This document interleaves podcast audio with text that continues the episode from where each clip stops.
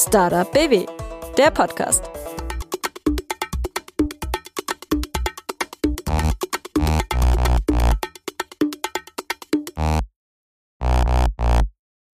Hi, ich bin Dorothee und ihr hört den Podcast der Landeskampagne Startup BW 100 gute Gründe zum Gründen.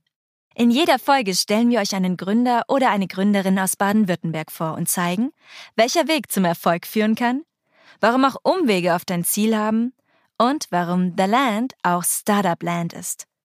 Im Fokus stehen immer die Gründer und Gründerinnen selbst. Ich möchte wissen, was treibt sie an? Wovon träumen sie und welche Ängste müssen sie aus dem Weg räumen? Dabei interessiert mich auch, was sie und ihr Startup so einzigartig macht. Ob Gründen der Inbegriff von Selbstverwirklichung ist und wie sie mit ihrem Unternehmen die Zukunft gestalten und besser machen wollen, gerade auch in ihrer Region und für Baden-Württemberg. Hallo zusammen, ich freue mich sehr, dass ihr zuhört. Habt ihr schon mal einen 3D-Drucker benutzt? Wahrscheinlich wisst ihr in etwa, wie das funktioniert. Schicht für Schicht entsteht ein kleines Teil. Für große Bauteile war das aber lange schwierig. Geändert hat das jetzt das Startup Cubic 3D aus Aalen, welches sich auf großvolumige 3D-Druckdienstleistungen mit Kunststoffgranulat spezialisiert hat. Bei mir ist heute Katja Schlichting im Studio. Sie ist Mitgründerin von Cubic 3D und hat mit der Bauteilfertigung von Berufswegen gar nicht viel zu tun. Wie sie zu ihrem Unternehmen gekommen ist und jetzt bei jedem Druck mitfiebert, erzählt sie mir heute im Podcast. Wir reden aber auch über die GmbH als Gründungsform und was man dafür braucht und was die schönsten Momente an ihrem Gründerinnen-Dasein sind. Viel Spaß! Hallo Katja. Hi. Herzlich willkommen bei uns im Tonstudio. Sag mal, was druckt euer Drucker gerade? ähm, gerade ist er fertig geworden mit einem Prototyp ähm, für einen Kunden von uns ähm, im Badezimmer-Armaturenbereich und wird jetzt neu gestartet, damit er übers Wochenende wieder durchläuft mit einem Gussbauteil für Nutzfahrzeuge, genau, für einen Einbautest. Was heißt, er wird neu gestartet, damit er durchläuft? Er wird warm, ge fährt sich warm oder wie, wie geht das? Nee, das heißt, neuer Druckjob wird gestartet, damit er so. jetzt übers Wochenende praktisch ein neues Bauteil ah, fertig. Ich, also ihr habt quasi einen neuen Auftrag gekriegt und genau. ähm, okay, und der druckt wie lange übers ganze Wochenende? Der druckt jetzt übers ganze Wochenende, genau. Und am Montag ist es hoffentlich fertig. Wie kann ich mir das denn vorstellen? Also A, wo, wie sieht dieser Drucker eigentlich mhm. aus und wo steht er? Der Drucker steht ähm, bei uns in unseren Räumen. Wir sind an der Hochschule in Aalen im Innovationszentrum und der hat Außenabmessungen von so zwei auf drei Metern, aber der Bauraum selber ist ein Meter siebzig auf ein Meter zehn auf ein Meter. Also ist schon ganz schön groß. Also so groß wie ich bin ungefähr auf ein Meter zehn auf ein Meter. Mhm. Das ist groß, ja. Und das gibt es bislang noch nicht. Nicht in der Form, wie wir es machen. Also es gibt diese kleinen 3D-Drucker eben, da kommen dann so, so ich glaube, das erste, was man so gesehen hat damals im Fernsehen, waren so Gabeln, die dann so nach zwölf Stunden fertig waren, dann hattest du so eine Gabel, mit der du irgendwie in deine Nudeln pieksen konntest. Und heute gibt es, geht es wahrscheinlich alles schneller. Ja, genau. Also wir verarbeiten ähm, Kunststoffgranulate, das heißt, es ist die gleiche, der gleiche Ausgangsrohstoff wie im Spritzguss.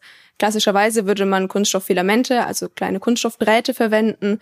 Und ähm, genau, wir schmelzen die Granulate auf und das Besondere ist aber unsere Extrusionseinheit, also der Druckkopf, ähm, bei dem wir den Düsendurchmesser ändern können. Das heißt, wir verbinden damit eigentlich die Druckgeschwindigkeit, aber dennoch bei einer feinen Oberflächenauflösung. Das heißt, die äußeren Bahnen werden fein gedruckt mit einer Schichthöhe von ungefähr 0,4 Millimetern und im inneren Volumen wird schnell äh, Material aufgespritzt. Also während eines Drucks ähm, kann man einstellen, wie schnell das Granulat da durch gepumpt wird. Oder mal ja, genau. Also die Menge an Kunststoff ähm, pro Zeit quasi variiert. Und vorher wird es geschmolzen?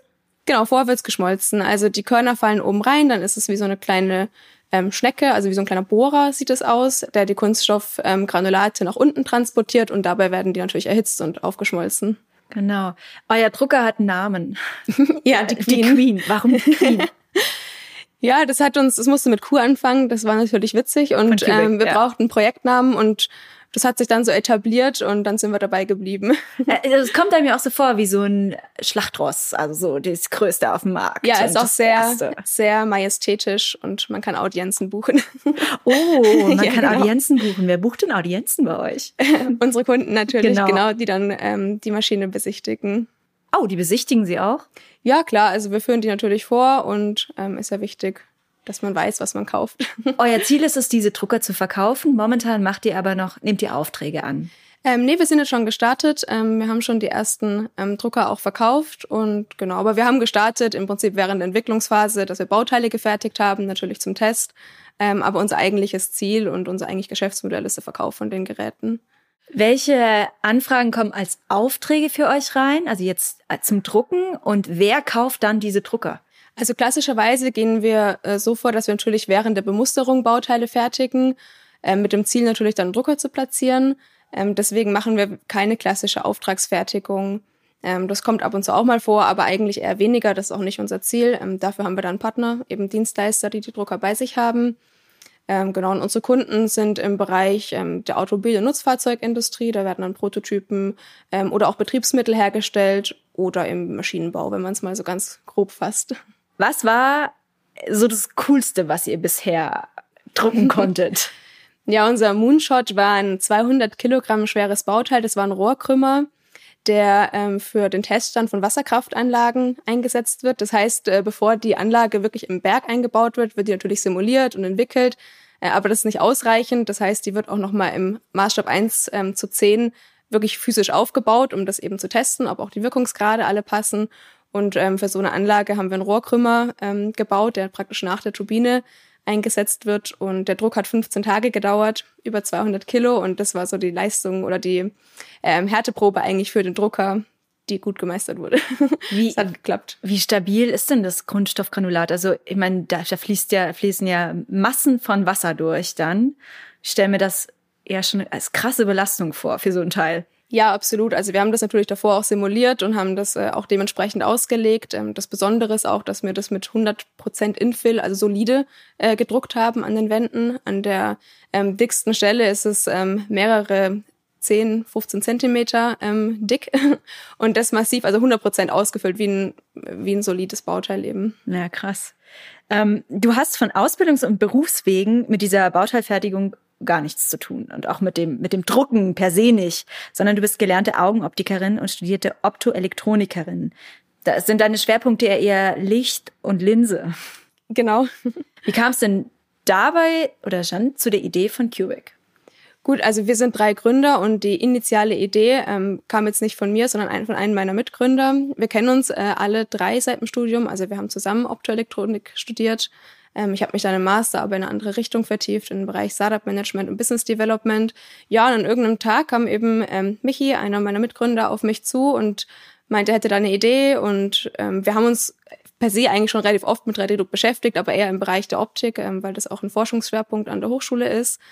Ähm, und er hatte eben eine Idee, eine ganz pfiffige, wie man das auch im großformatigen Bereich wirtschaftlich herstellen kann, weil auch dort war immer das Problem schon, ähm, dass es einfach sehr, sehr lange dauert, bis schon die kleinsten Bauteile hergestellt werden. Und da ist er auf die initiale Idee gekommen und ähm, wir sind dann zu dritt gemeinsam gestartet, am Anfang noch in unseren Masterarbeiten und daraus ist dann die Gründung entstanden. Dann gehen wir nochmal einen kurzen Schritt zurück. Du hast nämlich gerade gesagt, du hast Startup Management studiert, nachdem du deine ähm, Ausbildung gemacht hast und dein erstes Studium. Und dann kam noch der Master obendrauf, dieses, das nach Optoelektronikerin, war das der Bachelor schon? Äh, genau, Optoelektronik und Lasertechnik, das war der Bachelor und dann im Master habe ich mich vertieft im Bereich Startup Management, Business Development und Produktmanagement. Das heißt, an der Stelle gab es schon mal den Punkt, dass du dir gedacht hast, also ich will nicht unbedingt in der Industrie bleiben, sondern ich will auch was eigenes machen. Ja, also die initiale Idee überhaupt irgendwann mal zu gründen, die hat sich bei mir schon relativ früh ähm, so in den Kopf gesetzt. Also damals hatte ich noch die Idee, vielleicht als mich im Bereich der Augenoptik selbstständig zu machen. Ähm, aber habe mich dann damals, war ich auch noch zu jung, nicht so ganz getraut und dann hat auch die zündende Idee gefehlt und ja, dann ist es auch so ein bisschen wieder in den Hintergrund ähm, gerutscht. Aber dann hat sich dann die Gelegenheit ergeben und dann haben wir das gemeinsam äh, dann einfach mal ausprobiert und es hat gut geklappt. Und jetzt sind wir immer noch dabei und es macht total Spaß. Was glaubst du, hat dazu geführt, zu dem Gedanken, ähm, ja, also dich erstmal selbstständig zu machen und dann was eigenes auf die Beine zu stellen? Was braucht man dafür? Oder was ist da so der ausschlaggebende Punkt? Gut, ganz ursprünglich war es natürlich schon die Flexibilität, die mich ähm, angespornt hat und einfach auch direkt die Ergebnisse zu sehen, für was man arbeitet. Also man hat, kriegt ja immer direkt das Feedback, äh, klappt das jetzt oder klappt es nicht. Und ja, ich war schon immer relativ ambitioniert und so hat sich das eigentlich entwickelt. Also ich komme jetzt nicht aus der klassischen Unternehmerfamilie raus. Also ich bin bisher die Einzige, die das, die das gewagt hat. Und genau, aber es gefällt mir gut. Wie kommt es so an? Ja, am Anfang mit Sorge, also schon Sorge und Unterstützung, aber letztendlich wird's, werde ich da gut unterstützt aus Sorge Familie. Im Sinne von Unsicherheiten ja, oder vielleicht genau. aber auch Unwissenheiten oder einfach so Berührungsängste. Ja, genau. Ob du das alleine stemmen kannst. Ja, gut, ich war ja nicht alleine, aber trotz allem ist es natürlich ähm, was anderes, als jetzt einen aber sicheren Job ja. anzufangen. Ja. Hättest du auch andere Ideen gehabt? Also mal abgesehen von der Selbstständigkeit mhm. als ähm, Optikerin, dann später so als für ein eigenes Business? Zu dem Zeitpunkt nicht konkret. Ich denke, das hätte sich dann vielleicht an einer anderen Stelle irgendwann mal ergeben. Das ist ja immer so, die Augen und Ohren offen halten und wenn dann einem was über den Weg läuft oder wenn man irgendein Problem erkennt, für was man halt eine Lösung ähm, parat hat, äh, dann denke ich, entwickelt sich das. Genau, und dann kam dein Mitgründer auf die Idee, der hat das vorgeschlagen und du hast es dann in deine Masterarbeit eingebaut. Ja, also wir haben alle drei unsere Masterarbeiten ah, ja. zu dem mhm. Thema geschrieben ähm, die, also meine zwei Mitgründer, äh, eher im Bereich, im technischen Bereich und ähm, genau, ich habe damals im ja, mit einem, mit einem Kunden zusammen oder einem potenziellen Kunden praktisch das ganze Geschäftsmodell beleuchtet und habe geschaut, wo kann man das einfach ähm, wirtschaftlich eben einsetzen bei denen im Unternehmen. Das war, es war schon ein realer Kunde, also nicht real im Sinne von bezahlt, sondern es war eine Zusammenarbeit mit einem realen. Ja, genau, es war eine Zusammenarbeit mit einem realen Unternehmen, genau. Was waren da so die, die Schritte? Wie, wie, wie geht man das an? Gut, wir haben uns halt angeschaut, also ich bin auf das Unternehmen zugegangen, weil ich dachte, ach, das müsste doch bei denen eigentlich ganz gut äh, reinpassen. Und wir haben uns einfach den ihre Produktion angeschaut. Ähm, das Unternehmen war im Bereich auch Nutzfahrzeuge als, ähm, ja, als produzierendes Unternehmen äh, tätig, hat praktisch ähm, Karosserieverkleidungsteile hergestellt und ähm, bei vielen Unternehmen ist es einfach das Ziel, auch ein bisschen früher in den Produktentwicklungszyklus beim Endkunden nachher ähm, einzusteigen.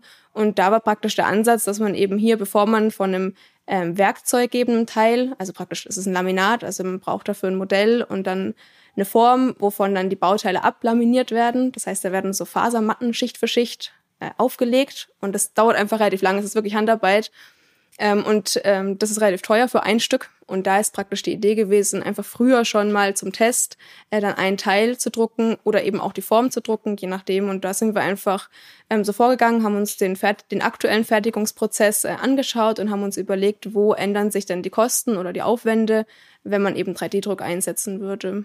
Okay, und wie kommt man dann dazu, so einen riesen Drucker zu bauen? Also wie stelle ich mir das praktisch vor? Wie baut man so ein Ding?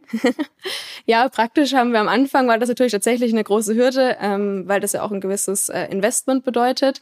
Gut, der erste Drucker war auch nicht ganz so groß, der war deutlich kleiner, das war ein Teststand. Und ähm, ja, also zum Teil hat natürlich die Hochschule unterstützt für den Druckkopf, was ja nachher unser, ähm, unsere Kerninnovation war und die auch im Rahmen der Masterarbeiten eben da entstanden ist. Ähm, aber ähm, da nebenbei hat das natürlich, also das hat nicht gereicht vom, vom Investment her und da sind wir ganz gezielt auf Firmen auch wieder zugegangen und äh, haben die eben gebeten, haben denen unsere Idee vorgestellt und dann gebeten, uns zu unterstützen und das hat auch ganz gut geklappt.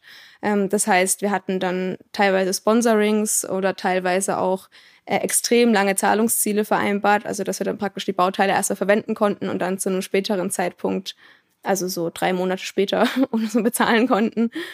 Okay, also die finanziellen Hintergrund hattet ihr. Und ähm, wer hat da die, die technische Expertise mit eingebracht? Hauptsächlich meine zwei Mitgründer, genau. Also Michi ist eher im Bereich Hardware, der hat viel konstruiert und hat die ganze, ja, den ganzen Aufbau eigentlich gemacht. Und ähm, Dennis eher vom Verfahren her, er kennt sich sehr, sehr gut aus im 3D-Druck und hat da eigentlich, ja, wie gesagt, den Druckprozess selber und auch die Steuerung dazu ähm, in Angriff genommen. Und haben die das dann händisch zusammengeschraubt? Also ja. das ist für mich immer so super. da steht so ein riesen technisches Teil und ich frage mich dann so, und dann, wer macht das? Also wie, wie wird das dann zu dem, was es jetzt ist, wie es jetzt da steht? Mhm. Ja, klar, also die erste Maschine jetzt, die haben wir händisch äh, zusammengeschraubt. ja. Geil. Cool. Das ist echt gut. Und dann hast du was, was da funktioniert. Wie war genau. das so? Was war das erste Teil, was da gedruckt wurde? Uh, unser allererster Druck war ein Bobbycar, also ein vergrößertes Bobbycar, also eineinhalbfach mal so groß wie das Original. Also da kann ich auch problemlos drauf fahren. Funktionsfähig, das war dann auch so unser erstes Bauteil, was wir so auf Messen gezeigt haben. Wie lange hat's gebraucht? Uh, ungefähr so 40 Stunden. Einmal ist es abgebrochen zwischendrin, aber mittlerweile würde das, würde das ohne Probleme durchlaufen. Das heißt, ähm, wenn es abbricht, dann da bleibt aber nichts stecken oder so, sondern es ist einfach es hört einfach auf zu drucken. Ja, genau. Also das muss man natürlich so äh, einprogrammieren, dass es dann aufhört, wenn ein Fehler kommt und dann kann man das auch wieder reaktivieren. Und von der Funktionsweise, ihr füttert, ihr füttert diesen Drucker mit, ähm, mit Bauplänen, mit CAD-Daten zum Beispiel oder? Ja, genau. Also da ist so ein kleines, ähm, kleines Post-Processing praktisch ähm, nötig. Also das Ausgangsform ist ein CAD-Modell und dann wird es im sogenannten Slicer für den 3D-Druck äh, vorbereitet. Das heißt, da wird das Modell in Schichten ähm, geschnitten, weil das ja nachher ein Schichtaufbauverfahren ist. Und aus dem Slicer kommt ein G-Code raus und der wird dann von der Maschine ausgeführt. Du hast eben schon mal angesprochen, Thema Finanzen. Ähm, auch während deiner Masterarbeit war, warst du mit dem Geschäftsmodell beauftragt und mit den Anwenderstudien und der Wirtschaftlichkeit. Und dabei hast du mir im Vorgespräch erzählt, also eigentlich sind Wirtschaft und Finanzen so gar nicht dein Thema gewesen. Wie hast du dich denn da reingefuchst? Ja, also von der Ausbildung her bin ich damit eigentlich tatsächlich nie in Berührung gekommen groß. Ich war immer auf dem technischen Zweig unterwegs und habe mich ehrlich gesagt auch nicht so wahnsinnig dafür interessiert. Das war mir eigentlich immer eher lästig, wenn so eine BWL-Vorlesung dann doch mal im Studium äh, vorkam. Aber dann in der Anwendung, also wenn man dann wirklich sich mal damit beschäftigt und auseinandersetzt, also ich habe viel, gut klar im Master ist man natürlich schon damit auch in Verbindung gekommen, wobei jetzt auch nicht in dem Detail gerade, da ging es eigentlich auch eher darum, natürlich Geschäftsmodelle zu entwickeln. Ähm, ja, viel mit YouTube, Büchern. Ich habe auch noch eine Weiterbildung dann gemacht an der IHK und wenn man das praktisch wirklich braucht, dann macht es auch Spaß. Also ich habe da wirklich ähm, Gefallen dran gefunden. Ich mache das auch immer noch. Also so dann, wir haben danach auch eine Finanzierungsrunde ähm, gestrickt und jetzt natürlich auch, muss ja auch jemand auf die Finanzen gucken. Also ich habe mich da wirklich reingefunden und auch die Begeisterung dafür gefunden. Genau, Finanzierungsrunde, du hast auch vorhin schon gesagt, also erstmal das Sponsoring über die Firmen, über mhm. die über die Dauerleihgaben auch mhm. von Firmen und sehr lange Verträge, die ihr da abgeschlossen habt für die ähm, für die Bauteile ne? Oder für die. Genauso für zum Beispiel Achsen mhm. oder für die ganze ja, Peripherie, die man halt so braucht. Und dann hast du erzählt, hattet ihr eine, eine stille Beteiligung? Ja, genau. Also wir sind ursprünglich, bevor wir mit einer stillen Beteiligung äh, gestartet sind, äh, haben wir natürlich selber auch ein bisschen Geld mitgebracht. Ja, Family, Friends and Fools, wie es ja so schön heißt. Genau, FF, ja. Genau, äh, so war das auch. Also natürlich haben wir das, ähm, ja, genau, das war so der erste Schritt. Ähm, parallel dazu hatten wir ein Exist Gründerstipendium das erste Jahr. Wir haben aber relativ schnell gegründet, eigentlich direkt nachdem das äh, losging. War da die GmbH? Stand die da schon fest? Ja, genau. Ja. Also wir haben direkt eine GmbH gegründet. Dementsprechend mussten wir natürlich das Stammkapital einzahlen. Äh, das muss man zwar im ersten Schritt nur zu 50 Prozent einzahlen, aber wir mussten es äh, relativ schnell dann auch zu 100 Prozent einzahlen, weil einfach dann die stille Beteiligung ähm, gefolgt ist. Und das ist eben Voraussetzung dafür, dass man auch sein Stammkapital 100 Prozent eingezahlt hat. Ähm, genau, und dann hat sich ein regionaler Beteiligungsfonds äh, mit einer stillen Beteiligung ähm, bei uns ähm, beteiligt und danach äh, sind, oder parallel dazu eigentlich, ähm, vielleicht mit einem halben Jahr, halben Dreivierteljahr Abstand, ähm, sind wir in das Pre-Seed BW-Programm gegangen und haben in Anschluss äh, daran äh, dann eine Finanzierungsrunde gemacht mit einem Maschinenbauunternehmen auch aus der Region. Mhm. Also ihr habt euch dann direkt einen ähm, ja, Business Angel oder im Endeffekt ein Finanz, Finanzier aus der Branche genommen. Den habt ihr auch direkt angesprochen, glaube ich, ne? Oder wie war das? Ja, wie kam genau. diese Kooperation zustande? Genau, ursprünglich hat er sogar uns angesprochen. Ah, genau, okay. also es ist ein Unternehmen, genau, ein Maschinenbauunternehmen, also jetzt kein klassischer Business Angel in dem Sinne. Ähm, genau, also schon schon ein Stückchen weiter. Genau, ja. also speziell, also genau jemanden, der zu euch passt, so genau. gesehen, der nicht einfach nur investiert, sondern der auch davon profitiert, weil er mit dem in dem Bereich zu tun hat. Ja, also es war uns ganz wichtig, dann eben im Folgeinvestment nicht auf einen reinen Finanzinvestor zuzugehen, weil ähm, wir eben gesehen haben, okay, wir brauchen nicht nur das Geld, sondern wir brauchen auch äh, Expertise. Und äh, deswegen ähm, sind wir da auch ganz gezielt oder haben wir uns ganz gezielt dafür entschieden, einfach Maschinenbau und, äh, Maschinenbauunternehmen ähm, als Gesellschafter mit aufzunehmen. Genau, und so ist es jetzt auch. Also der übernimmt die Fertigung von den 3D-Druckern und ja, das wäre einfach auch zu viel zu stemmen, wenn wir das jetzt komplett aufbauen müssten, ja. Fertigungslinie. Und genau, da können wir da auf die Infrastruktur zurückgreifen und das hilft uns natürlich enorm. Das heißt, der hält jetzt auch Anteile an eurem Unternehmen, was eben genau. der Unterschied ist zur stillen Beteiligung. Der hat keine Anteile, Richtig, investiert genau. nur und hat auch keine hat auch keine Rechte, außer dass er in die Bücher schauen darf. Ne? Oder was ist noch der Unterschied? Ja, gut, er hat, je nachdem, wie die Verträge ausgestaltet sind, natürlich schon gewisse ja, Vetorechte, würde ich mal sagen. Und natürlich Informations, also wir müssen äh, Informationen natürlich liefern und ja, genau. Taucht aber Aus, sonst nicht auf. Äh, taucht sonst nicht genau. auf, genau. Ja. Und dann gehen wir gerade nochmal einen kleinen Schritt zurück zur GmbH-Gründung, weil du gesagt hast, das war Voraussetzung dafür. Mhm. Die GmbH, also du hast schon gesagt, das Mindeststammkapital sind 25.000 Euro, die ihr zu dritt einbringen musstet. Genau. Aber erstmal nur zur Hälfte. Ja, genau. So äh, per se muss man ja erstmal nur die Hälfte einbringen, aber wie gesagt, ähm, wenn es dann eben in die Investmentrichtung ging, war das einfach Voraussetzung, dass das Stammkapital zu 100 Prozent eingezahlt ist. Das heißt, wir haben es nicht ganz im ersten Schritt zu 100 Prozent eingezahlt, aber mit mit sehr kurzem Abstand. Und weil ihr wusstet, dass ihr dann schon auf Investorensuche geht, war das wahrscheinlich auch klar, dass ihr direkt eine GmbH gründet und nicht eine UG. Genau. Deren Unterschied ist, dass es eben kein Stammkapital gibt, bis auf einen Euro. Und ähm, dass bei der GmbH auch die, die Anteile einsichtig sind, eben auch für potenzielle Investoren, die auch wissen, dass da Geld dahinter steckt. Genau. Genau. Okay. Also die GmbH war dann gegründet. Wie läuft denn so eine Eintragung ins Handelsregister? Ja gut, das ist eigentlich relativ einfach. Also da muss man nicht so viel machen. Das macht ja der Notar dann.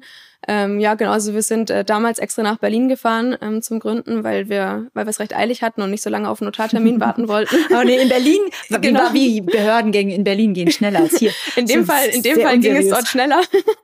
und äh, deswegen sind wir da hingefahren. Und ja gut, dann natürlich braucht man einen, einen, eine Satzung, einen Gesellschaftervertrag, der da unterzeichnet wird. Und jetzt die Eintragung selber, darum kümmert sich dann eigentlich der Notar.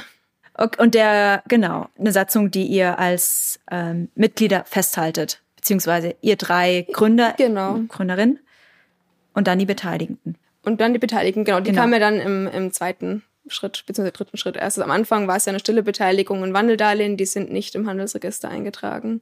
Genau. Ähm, wie geht man denn mit dem, mit dem potenziellen Risiko um, dass sowas nicht klappen könnte?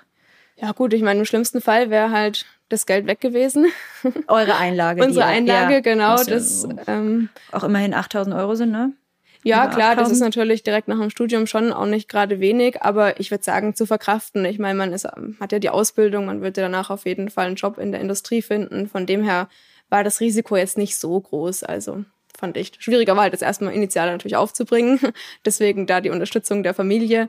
Ähm, genau. Aber du bist, du gehst auch recht entspannt mit um. Ich glaube, du hast auch einfach dran geglaubt, dass das funktioniert. Ja, klar, muss man ja. Und ihr habt, ihr habt auch schon recht früh Feedback bekommen, dass es genau. gefragt ist, ne? Also die ja, ersten klar. Anfragen kamen ja schon recht bald nach der Gründung und nach der Fertigstellung der ersten Maschine des ersten Druckers rein. Ja, ich meine, wir sind das sehr, sehr früh recht aktiv auch rausgegangen. Also am Anfang mit einer PowerPoint-Präsentation, da war noch gar nichts gestanden und ja, das, und dann, ja, sammelt man ja natürlich das Feedback ein und wird ja auch darin bestärkt, wenn man auf dem richtigen Weg ist. Genau, du bist auch ähm, bestärkt worden, wahrscheinlich auch von der Babycon. Das war ein, was ist das, ein Startup-Hub eigentlich? Als führende Wirtschaftsinitiative zur Förderung des Innovations- und Hightech-Standortes Baden-Württemberg verbindet Baden-Württemberg Connected, kurz BWCon, circa 700 Unternehmen und Forschungseinrichtungen mit insgesamt mehr als 6000 Experten und Expertinnen. Dabei unterstützt und begleitet sie Gründer und Gründerinnen im Innovations- und Gründungsprozess und ist in zahlreichen europäischen Aktivitäten und Projekten involviert. Mit dem MTech Accelerator, einem der offiziellen Acceleratoren von Startup BW, fördert die BWCon Startups aus den Bereichen Mobility, Manufacturing und Engineering sowie auch aus angrenzenden Bereichen. Zudem werden Startups bei Finanzierungen wie dem Frühphasen-Investmentprogramm Startup BW Pre-Seed und auch bei weiteren Seed-Finanzierungsrunden mit Business Angels und Venture Capital Investoren unterstützt. Außerdem nutzt die BWCon das vorhandene Netzwerk, um Startup-Teams mit Branchenexperten oder potenziellen Kunden zu vernetzen und in Landes-, Bundes- oder europäischen Fördermitteln und Projekten zu platzieren. Im BWCon-Netzwerk finden Technologie-Startups aus allen Bereichen ihren Platz mit individuellen Angeboten aus dem MTech-Accelerator oder Special Interest Groups wie zum Beispiel die SICK Healthcare und SICK Robotic können alle Technologiebereiche abgedeckt werden. Voraussetzung ist ein Technologiebezug sowie idealerweise eine erste Reife der Idee und alles weitere kann dann in einem Erstgespräch angegangen werden. Unter bwcon.de und mtechaccelerator.com findet ihr alle weiteren Informationen. Ja, genau. Also die BWCon hat natürlich verschiedene Aufgaben, die sie wahrnimmt. Also es, ja, kein Startup-Hub jetzt in dem Sinne, aber vermittelt zum Beispiel Investments, unterstützt äh, Startups, ähm, hat auch einen Accelerator, genau. Und die BWCon ähm, war unser Partner für das Pre-Seed-Programm. Genau, die scouten praktisch auch die Unternehmen und bringen das praktisch alles zusammen. Wie seid ihr da reingekommen? War das über die Hochschule eine Initiative? Oder ist das, weiß man das schon in der Branche und bewirbt sich dann einfach? Ähm, da muss ich kurz drüber nachdenken. Das weiß ich schon gar nicht mehr so genau. Ich glaube tatsächlich äh, über die Hochschule. Ähm, genau, ganz. Ja, das war ein relativ neuer Studiengang und da hat man sich halt dann kennengelernt, genau. Und gibt es da Kriterien, da reinzukommen? Also äh, klar, ich meine, die gucken natürlich die Unternehmen an und müssen die Unternehmen ja im Prinzip auch ähm, bewerten, ob das jetzt ähm, vielversprechend oder erfolgsversprechend ist oder nicht, weil im Endeffekt sind ja auch die Pre-Seed-Gelder sind ja zum größten Teil ähm, Landesgelder und die sollen ja nicht sinnlos ähm, werden. verschwendet werden. Natürlich ist das Risiko immer da, dass es nichts wird und dass das Geld dann weg ist, aber äh, da ist schon eine Vorprüfung. Und wenn, also bist du dort immer noch, wirst, wirst du da noch weiterhin betreut jetzt? Ja, also die haben uns natürlich auch weiterhin betreut, dann, betreut in der Finanzierungsrunde, die danach kam. Und sonst, sonst steht man natürlich auch im Austausch. Also es finden Veranstaltungen statt und ja, also wir sind da schon immer noch ähm, eng im Austausch. Und wie gesagt, die haben dann auch unsere Anschlussfinanzierung begleitet. Das heißt, würdest du neuen GründerInnen auch empfehlen, sich dort, wenn sie in der, in der Region sind, sich dort äh, Hilfe zu holen? Wahrscheinlich aber auch allen, sich irgendein so Gründungsprogramm zu schnappen ja, auf jeden Fall. Man kriegt dann nochmal Unterstützung, wie ist überhaupt ein Businessplan aufgebaut, wie muss ich mein Pitch-Deck aufbauen und sowas. Also das hilft schon sehr, dass man da nochmal einen Sparing-Partner hat, ähm, der einen da einfach nochmal mit Erfahrung da drauf guckt. Kannst du dich noch erinnern, was so die, die besten Tipps waren, die du gekriegt hast? Ah, ich denke, dadurch, dass wir alle einen technischen Hintergrund haben, verliert man dann vielleicht doch manchmal so den Kundenblick oder den Investorblick auch auf das Ganze. Und das hilft natürlich schon, ein bisschen in die Gedankenwelt einzukaufen, wie äh, einzutauchen. Ähm, wie schaut denn jetzt so ein Investor auf das Ganze und ähm, ja, wie muss ich das einfach darstellen, dass es dann auch ähm, verständlich ist für jemanden, der jetzt technisch da nicht so tief drin steckt. Ja, was du am Anfang nämlich gar nicht warst, sondern du hast dich da auch reingefuchst, genauso wie in die Finanzen. Das genau. Das war eigentlich für dich komplett neu alles. Also nicht ganz, weil 3D-Druck, hast du gesagt, war schon mal so ein Thema im mhm. Studium. Aber so, naja, also das meiste hast du dir selbst angeeignet. Ja, klar, ich meine, das ist ja auch das, was ähm, jeden Tag eine neue Herausforderung ist, aber was natürlich auch Spaß macht. Ich denke, das geht ja jedem so, ähm, der gründet.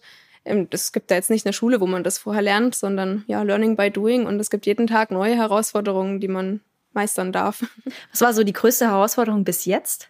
Hm, ja, das ist eine gute Frage. Ich meine natürlich ähm, während der Finanzierung oder überhaupt die größere Finanzierungsrunde, das ist natürlich ja, so ein Auf und Ab. Ich meine, das geht, geht mal so, mal so. Und dann ist natürlich auch das Geld irgendwann knapp. Also das ist natürlich, da steht man schon auch ein bisschen unter Strom. Ja, aber, aber jetzt war keine jetzt, also es war natürlich schon eine Herausforderung. Es war für mich auch das erste Mal, wo ich das jetzt gemacht habe. Aber wir waren ja nicht alleine da gestanden. Also wir wurden da schon auch unterstützt und auch wenn man sich mit anderen Startups natürlich austauscht, ich glaube, jeder war in der Situation schon. Aber es ist natürlich trotzdem, wenn man halt dann überlegt, schaffe ich es jetzt noch im Monat, wie schnell muss ich die Verhandlungen äh, weiter voranbringen oder ja, wenn es zu lang dauert, muss ich dann irgendwie Insolvenz anmelden oder sowas. man ist ja auch nicht mehr alleine da. Also wir hatten ja auch schon äh, Mitarbeiter zu dem Zeitpunkt. Das ist natürlich schon eine Verantwortung, die man da hat. Ähm, ja, aber im Großen und Ganzen hatten wir eigentlich immer auch einen Plan B noch im Background. Also von dem her hätten das wir das ist ziemlich schon. gut, wenn man immer einen Plan B hat. Ja. Das muss man erstmal haben. Ja, gut, klar. Also ich meine, das ist natürlich schon, aber wir haben schon immer geschaut, okay, im Notfall können wir vielleicht noch mal vier Wochen oder sowas. Also die eiserne genau. Reserve. Die eiserne Reserve, ja. genau, du hast gerade gesagt, ihr habt jetzt MitarbeiterInnen, also ihr seid zu zehnt inzwischen, ne? Genau. Also ihr habt noch sieben dazu bekommen. Ihr sitzt alle in Aalen. Ja. Da kommt natürlich jetzt auch eine wachsende Personalverantwortung dazu. Ja, klar, das jetzt auch nochmal, es ändert sich so ein bisschen. Am Anfang ist man natürlich äh, komplett mit seinem Produkt äh, beschäftigt und das ist man natürlich jetzt immer noch, aber es wird ein bisschen weniger, weil eben klar die Personalverantwortung mit dazu kommt, äh, ein bisschen mehr ins Strategischere ähm, noch reingeht. Ja, aber trotz allem, also ich meine, es ist immer noch hands-on und wir geben alle jeden Tag alles und also auch das Team, nicht nur, nicht nur wir natürlich, äh, stehen da voll dahinter und ja, das ist auch das, was wirklich Spaß macht, in einem Team zu arbeiten, was mit Begeisterung jeden Tag da am Start ist. Haben sich eure Mitarbeitenden auch bewusst ein Startup ausgesucht, weil sie genau das wollten? Dieses Hands-on, Trial and Error? Erstmal gucken, wie es läuft. Drei Gründer und eine Gründer, äh, zwei Gründer und eine Gründerin, die das auch noch neu machen. Ja, ich denke schon, man muss natürlich schon ein bisschen das Mindset dazu mitbringen. Ich denke, das ist auch nicht für jeden was. Also von dem her äh, gehe ich davon aus, dass die sich das schon ausgesucht haben. ähm, weil ja, ich, es gibt einfach unterschiedliche Typen von Menschen, würde ich sagen. Und das ist sicherlich nicht für jeden was. Aber ja, alle, die bei uns dabei sind, haben, haben Spaß daran. Und ja, also das ist ja, sonst wird es wirklich nicht funktionieren. Man muss da schon wirklich sich mit identifizieren können auch. Habt ihr im Team irgendwelche Momente richtig gefeiert? Ja, also gerade was ich vorhin kurz erzählt habe, unseren, unseren Moonshot, das große, das große Rohr, das 200 Kilo Bauteil, da haben wir natürlich wirklich gezittert, ob die Maschine, ob das alles die so durchläuft. Ja, es war wirklich auch der Härtetest und ähm, das hat einwandfrei funktioniert und natürlich, wir hatten immer so kleine Schichten, haben immer reingeguckt und ja, halt guckt, das Material da ist und immer. Das ist wie am Backofen kleben, ne? Geht ja, der so Teig bisschen, auf oder genau. geht er nicht auf? ja, genau. Und ähm, als es dann fertig war, das haben wir natürlich schon gefeiert. Und auch die Finanzierungsrunde natürlich auch, als sie abgeschlossen war. Und ja, so gibt's immer Momente, die man natürlich auch dann gemeinsam feiern muss, wenn man was erreicht hat. Könnt ihr das auch gut? Könnt ihr feiern? Ja, doch, das schon. Unseren ersten Maschinenverkauf, den haben wir natürlich auch gefeiert. Wie ja. viele habt ihr denn bisher verkauft? Ähm, ja, bisher eine, aber es sind noch weitere geplant. Okay, sind gerade in, genau. in der Produktion. Wo werden die produziert? Ähm, die schraubt ihr die, wahrscheinlich nicht mehr selbst zusammen. Die schrauben wir jetzt nicht mehr selber zusammen. Genau, das eben unser, unser Investor produziert okay. die, genau. Ah ja, okay, ja. genau, der, der jetzt zuletzt eingestiegen ist. Genau. Oh, schön. Ihr wart, ähm, ihr wart auch bei den Awards ganz erfolgreich. Ihr habt am Cyber One Award letztes Jahr teilgenommen. Äh, 2019 schon. Ach, 19. Genau. Wieso mhm. habe ich hier 21 stehen? Also, das ist vor drei Jahren schon gewesen. Und habt den, ah, was habt ihr gewonnen? Region Ostwürttemberg habt ihr den zweiten Platz gewonnen. Ja, der, der, zweite Platz war beim Cyber One und das andere war ein Innovationspreis. ah, Region. also das waren zwei. Genau. Ah, genau. ah, hier, ah, hier steht's ja auch. Genau. Cool. Ähm, wer hat denn damals die, die Pitches gemacht von euch? Ähm, teilweise zu dritt, also ja, meistens eigentlich zu dritt. Doch tatsächlich haben wir es meistens zu dritt gemacht oder ähm, je nachdem, was für eine Veranstaltung es äh, war. Manchmal war, war ich es dann auch eher, also ich bin eher ja, die gewesen am meisten, würde ich mal sagen, draußen unterwegs war. Ich meine, die zwei Jungs mussten ja gucken, dass die Maschine läuft. Aber auch sehr, sehr oft, also gerade im, in der Anfangsphase eigentlich zu dritt. Was kannst du denn da für Tipps mitgeben für so Präsentationen und Pitches? Ja, also ich fand es schon wichtig, dass wir als komplettes Team auch da waren, weil im Endeffekt geht es darum, ähm, die Gründer zu sehen und auch zu erleben für nachher die Investoren. Das ist ja im Endeffekt auch das, wo rein investiert wird, natürlich auch in die Idee, aber maßgeblich ist schon das Team, was dahinter steht. Ähm, ja, deswegen schon geschlossen und gemeinsam auftreten. Äh, das geht sicherlich nicht immer. Ich meine, man hat ja auch noch andere Dinge zu tun, je nachdem, wie intensiv man das auch betreibt. Und ansonsten würde ich sagen, gute Vorbereitung. Also wir haben das natürlich immer wieder auch geprobt und man hat ja auch einen gewissen Zeitrahmen, den man einhalten muss. Und ja, gute, gute Vorbereitung und immer wieder sich auch ähm, challengen. Also wir haben das wirklich mit, wir haben wirklich Probe-Pitches gemacht mit äh, unseren ähm, ja, Beiräten oder Advisory Board. Jetzt mittlerweile ist es ein Beirat geworden. Am Anfang war das noch ein bisschen lockerer.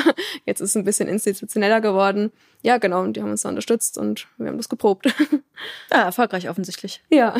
Das heißt aber, ich glaube, man, man braucht auch immer die Vision vor Augen mhm. wenn man sowas präsentiert, um das wirklich glaubwürdig rüberzubringen. Ja, absolut. Man muss natürlich dahinter stehen. Das, das merkt man ja, wenn man nicht dahinter steht. Und also klar, auf jeden Fall. Das für jetzt, genau. Und gibt mhm. es dann die, die, die große Vision, was daraus werden soll?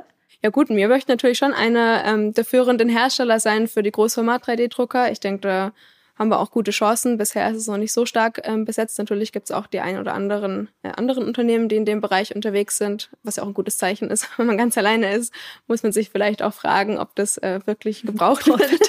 ja, also genau, aber da sehen wir uns schon. Also das ähm, denke ich, werden wir auch erreichen. Das heißt also, dann kommen irgendwann vielleicht die Konkurrenzfragen auf euch zu und dann die Preisfragen und dann die Herstellungskosten, wie man die niedriger kriegt. Aber das sind jetzt erstmal noch ferne Schritte, aber es könnten noch spannende Zeiten werden. Ja gut, klar, das ist natürlich schon der nächste Schritt, wenn jetzt die ersten ähm, Maschinen ähm, produziert wurden, die natürlich weiter zu optimieren, gerade hinsichtlich Kosten und dass die besonders schnell und einfach eben aufgebaut ähm, werden können. Klar, also dann noch die Produktionsoptimierung quasi. Und wenn du mal nicht arbeitest, womit verbringst du deine Freizeit? Ja, tatsächlich arbeite ich relativ viel. Ja, so wie alle Kunden. ja, genau. Ja, und in der Freizeit ganz klassisch. Ähm, ich bin total gerne unter Leuten, deswegen laden wir oft dann Freunde ein. Sport, wenn es die Zeit zulässt, das versuche ich natürlich auch regelmäßig zu machen. Wobei es natürlich auch öfter sein könnte. Aber ja, das sind so die Themen. Gibt's was, wo du dir Inspiration holst? Ja, also ich tausche mich sehr viel mit anderen Gründern aus und nicht nur mit Gründern, die praktisch jetzt im gleichen ähm, Stadium ungefähr sind, sondern wir sind auch in einem äh, Unternehmerkreis, wo auch durchaus Unternehmer dabei sind, die das schon seit 10, 20 Jahren machen und haben da äh, regelmäßig so Booster-Workshops, wo wir uns einmal im Quartal zusammensetzen und praktisch strategische Themen einfach diskutieren und die kommen auch aus ganz vielen unterschiedlichen Branchen und da, ähm, ja, da hole ich mir Input oder hoffe auch, dass ich vielleicht mal das eine oder andere weitergeben kann und das ist einfach wirklich ein sehr konstruktiver Austausch. Wenn du dir jetzt zurückblickst so auf dein Gründerdasein, ähm, gab es Erfahrungen im Gründeruniversum, wo du sagen würdest, ey, also für die Zukunft macht es irgendwie anders. Das muss irgendwie besser laufen. Was wären so deine Empfehlungen? Ja, also ich denke, den einen oder anderen Fehler muss man einfach machen. Das gehört auch dazu, dass es so geradlinig durchläuft. Das glaube ich nie der Fall. Ähm, es hat sich schon einiges getan, dass Gründer ähm, stärker unterstützt werden. Also das merkt man deutlich. Und ich denke, da könnte vielleicht auch noch mehr gemacht werden, gerade an den ähm, Universitäten und Hochschulen, wobei das schon wirklich auf einem guten Weg ist. Also wenn man es jetzt schon vergleicht zu vor drei, vier Jahren, ist es auch schon deutlich ein Schritt, ein Schritt weiter. Und ja, ansonsten ist es natürlich schon immer noch ein, ein Thema, die Finanzierung am Anfang. Ähm, es muss einfach irgendwie mal jemand dran glauben, noch mit einem und da ein bisschen so die initiale, das initiale Investment einfach mitbringen, sonst äh, funktioniert's nicht. Und ja, und dann sehe ich natürlich schon jetzt gerade in unserem Fall, ähm, da wir ein Maschinenbauunternehmen sind, eigentlich die Chance darin, ähm, und was ich mir in Zukunft noch mehr wünschen würde, die Kooperation zwischen Startups und mittelständischen Unternehmen, die es ja auch ähm, ganz stark gibt oder ganz, ja, sehr viel verbreitet sind. Und ja, dass man da zusammenarbeitet und gemeinsam eben Innovationen voranbringt. Meinst du, die sind noch so ein bisschen angestaubt? Ja, teilweise. Ich meine, da tut sich natürlich, so da tut sich natürlich auch einiges. Berührungsängste. Ja, es ist natürlich auch eine Herausforderung. Man hat ganz andere Arbeitsweisen. Das äh, ist einfach so. Aber trotz allem denke ich, dass da viel Potenzial drinsteckt, einfach wenn man auf gewisse Ressourcen zurückgreifen kann und als Startup aber auf der anderen Seite auch sehr agil und schnell und auch kostengünstig einfach ist. Man hat ein deutlich niedrigeres Gehaltsniveau. Also es ist einfach günstiger. Man muss keinen Overhead, ähm, also irgendeine Verwaltung groß mitfinanzieren, wenn man jetzt mal neue Innovationen anstößt. Und von dem her können da eigentlich beide von profitieren. Also ein mittelständisches Unternehmen, die einfach schnell mal eine Innovation äh, kostengünstig umsetzen können oder mit umsetzen können und auf der anderen Seite das Startup, was einfach auf ähm, Ressourcen und Erfahrungen ähm, zurückgreifen kann und auf eine gewisse Infrastruktur. Also so mittelständische Unternehmen gibt es ja im Ostalbkreis relativ viele und auch im ähm, Maschinenbau, glaube ich. Deshalb ist mhm. Albstadt für euch wahrscheinlich auch der äh, Aalen, Entschuldigung, Aalen, Aalen ist äh, für euch der richtige Standort. Soll es denn dabei bleiben oder habt ihr da auch Pläne? Also wir haben jetzt keine Pläne, irgendwie weiter weg äh, zu ziehen. Ist ja auch gar nicht so einfach, wenn man ein Team hat. Die und ihr habt ja euren Produzenten noch da, ne? Ja, gut, der ist nicht direkt in Aalen, aber das ist ja, ähm, das ist unabhängig, genau. Da müssen wir nicht unbedingt vor Ort sein, wobei das auch in, in, in erreichbarer Nähe ist. Also es ist ungefähr so eineinhalb Stunden Fahrt. Mhm. Genau. Okay, aber man kann in Aalen offensichtlich auch ganz gut leben. Ja, und doch. du bist auch von da, ne? Also das ist ähm, nicht ursprünglich. Ich bin zum Studium dann dahin gezogen und äh, dort geblieben. Davor war ich noch nie in Aalen. wo, wo kommst du her? Aus dem Raum Würzburg, ganz grob. Okay, genau. na gut, aber dann hast du dich da jetzt beheimatet und offensichtlich Gefallen gefunden. ja, genau, doch, ist wirklich schön. Sehr, sehr cool. So zum Abschluss noch, deine persönlichen Gründe zum Gründen. Gut, ich habe es ja eingangs ein bisschen gesagt, also schon ein bisschen so die Selbstverwirklichung, die, ähm, die Freiheit, die man hat, also sich die Zeit einzuteilen, wobei es natürlich in der Realität man deutlich mehr arbeitet natürlich als äh, in einem Angestelltenverhältnis, aber man weiß einfach, wofür man es tut und man arbeitet für ja, für sich selbst, für seinen eigenen, eigenen Antrieb. Ist eine ganz andere Art von Motivation. Man kann es äh, schon selbst gestalten auch, welche DNA das Unternehmen hat und äh, wie man einfach auch zusammenarbeitet. Ja, das sind eigentlich so die Themen. Und dann, ich bin schon auch ein Mensch, der einfach sich immer wieder herausfordert. Und ähm, wie gesagt, das ist ein Leben außerhalb der Komfortzone, das muss man mögen, aber da findet natürlich auch Entwicklung statt. Also ich glaube, es gibt kein anderes Umfeld, wo man in so kurzer Zeit in so viele Disziplinen einfach rein kommen muss eigentlich, aber wo man sich dann dementsprechend natürlich auch schnell weiterentwickelt und ja, das ist das, was mich motiviert und was auch Spaß macht. Hättest du dir das vorstellen können, so mit, ähm, keine Ahnung, irgendwann so in der Schule, dass du mal Unternehmensgründerin und dann Chefin bist? Gut, jetzt von Anfang an nicht, aber ich hatte ja schon, also so mit 19 oder so kamen so die ersten Mal so die Gedanken, ich würde ganz selber was machen. Also von dem her schon, aber jetzt schon nicht, dass ich, ja, schon recht früh so Gedanken, aber jetzt nicht so, dass ich das so ganz fest als Ziel hatte, ich will das unbedingt machen, sondern eher so ein, ja, ein Gedanke im Hinterkopf, so wäre doch ganz schön und vielleicht mache ich das mal. Okay. Und jetzt ganz zum Schluss noch dein Traumberuf als Kind. Mein Traumberuf als Kind. Ah, ich wollte mal zum Zoll. ich uh, weiß gar nicht genau, spannend. wieso eigentlich das. Also Polizei oder Zoll so. Ja, das äh, wollte ich mal machen. Gut, hat damit jetzt nicht mehr allzu viel zu tun. Nee, ich bin auch ganz froh, dass ich das nicht gemacht habe. okay, cool. Ja. Sehr, sehr cool. Ich danke dir. Vielen, ja. vielen Dank, dass du da warst. Danke für die Einladung. Gern. Na, wie hat euch die Folge gefallen? Und welche Gründungsgeschichten kennt ihr oder habt ihr selber schon erlebt? Schreibt uns eine Mail an podcast.startupbw.de und folgt uns auf den Podcast-Plattformen eures Vertrauens.